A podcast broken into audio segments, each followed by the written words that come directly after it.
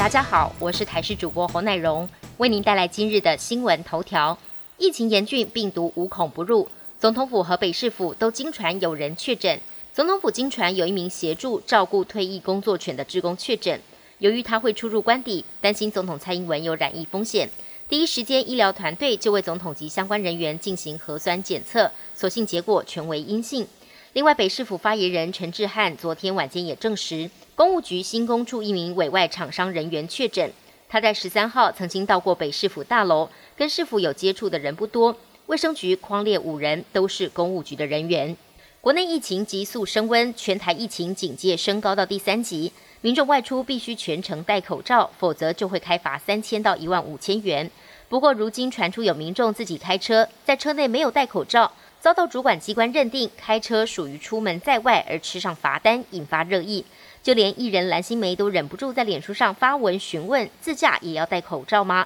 对此，指挥中心发言人庄仁祥表示，目前各县市有不同做法，今天预计会在全国防疫会议上讨论，希望能有一致的方式。是否要开罚，今天公布。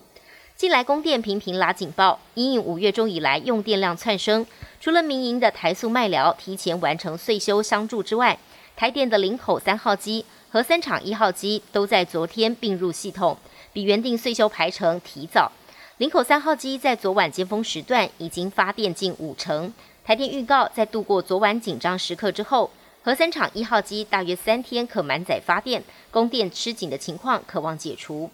来关心以巴冲突消息，以巴冲突持续十一天，已经酿成两百四十四人死亡。不过，在埃及跟美国的调停之下，以国官方同意跟哈马斯从台湾时间二十一号早上八点开始停火。美国总统拜登也公开证实消息，并重申美国支持以色列的立场，会跟巴勒斯坦政府合作，防止哈马斯卷土重来，协助重建加萨走廊。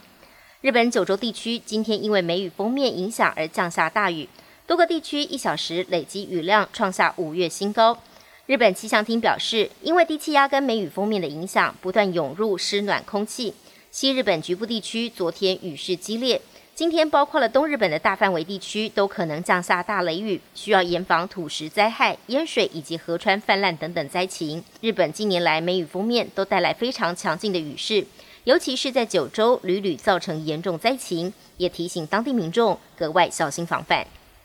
欧盟跟中国关系面临挑战，欧洲议会以压倒性的票数冻结欧中投资协定，直至北京当局解除对欧洲官员实施的报复性制裁，并指出欧盟与台湾的经贸合作协议不应该被欧中协定所牵制。决议中谴责中国大陆对新疆人权、香港民主的侵犯。在德国的推动之下，欧盟与中国去年十二月完成欧中投资协定谈判，但欧盟签署前仍然需要欧洲议会的批准。欧盟今年三月就新疆人权问题制裁部分中国官员，中国也对欧洲政治人物、学者和部分的研究机构寄出报复性制裁。如今新疆的争议扩大到双方的投资贸易领域，国际间也持续关注相关事件的发展。本节新闻由台视新闻制作，感谢您的收听。更多内容请锁定台视各界新闻与台视新闻 YouTube 频道。